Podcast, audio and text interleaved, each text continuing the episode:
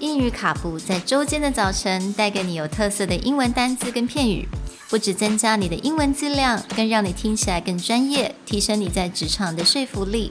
英语卡布早晨一杯知识加倍，English cappuccino, your morning cup of knowledge.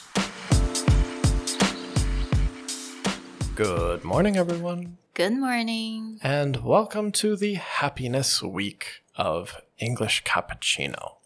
Today's word is exhilaration. This is a noun meaning a feeling of excitement, happiness, or elation.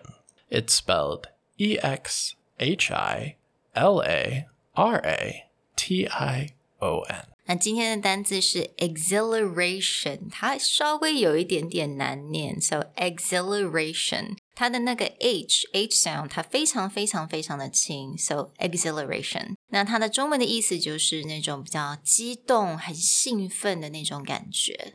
Now, exhilaration is a word that you get this really big high of excitement or happiness, but it's quite a sudden shift. When we use exhilaration, you'll hear it very often compared to something like a roller coaster ride is exhilarating. It's like taking you from a normal state to this extremely heightened state of excitement or happiness. So, roller coaster rides can be exhilarating, extreme sports can be exhilarating, where you're just at this ah. very like edge, like shift from like normal to this very edge of excitement. 所以它是有一种那种突然间，right？你可能很平平的心境心境，然后突然间非常 excited，非常激动的那种 excite。 So you'll hear a lot of like amusement park rides. Another thing people say exhilarating is like if you just take cold water and dump it on yourself, like that sudden just like shock, then we'll say that's very exhilarating. 哦、o k 所以蛮多人其实会，比如说泡那种冰块澡，right？ Yeah. Sometimes you have as athletes, you kind of Right. have to do that for your muscles, right? And then suddenly you just feel your whole body like just go into this alarm mode. Then that's considered exhilarating. Or, you know, people who do the extreme sports, skydiving. oh, right. um, Bungee you know, jump. bungee jumping, just like they're seeking that high level excitement. They're seeking exhilaration. Yeah，所以有很多人，比如说坐云霄飞车啊，或者去做那种高空跳伞，有没有那种这样子类似像这样子的 activity，可以让他有达到那种 exhilaration。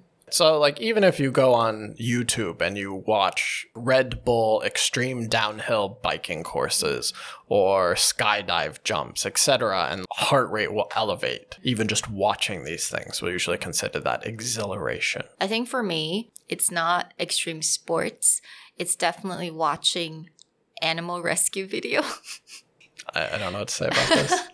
就是到最后面，比如说那个小 baby 有没有 stuck in the mud，、然后他终于被救出来的时候，I feel very exhilarated。 like suddenly like Yes. so happy and joyous.